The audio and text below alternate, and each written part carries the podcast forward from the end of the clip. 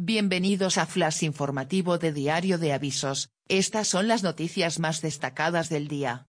La AEMET emite un aviso amarillo en Canarias, en riesgo por oleaje, las altas temperaturas, las olas, las lluvias y las tormentas tienen este jueves en riesgo a 18 provincias, según ha informado la Agencia Estatal de Meteorología.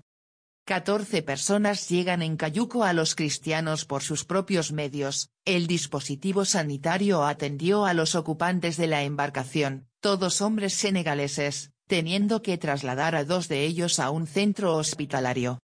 Taganana denuncia que su patrimonio histórico se cae, la Asociación de Vecinos La Voz del Valle asegura que unas 60 casas de más de 300 años están abandonadas y reclaman al ayuntamiento que las arregle.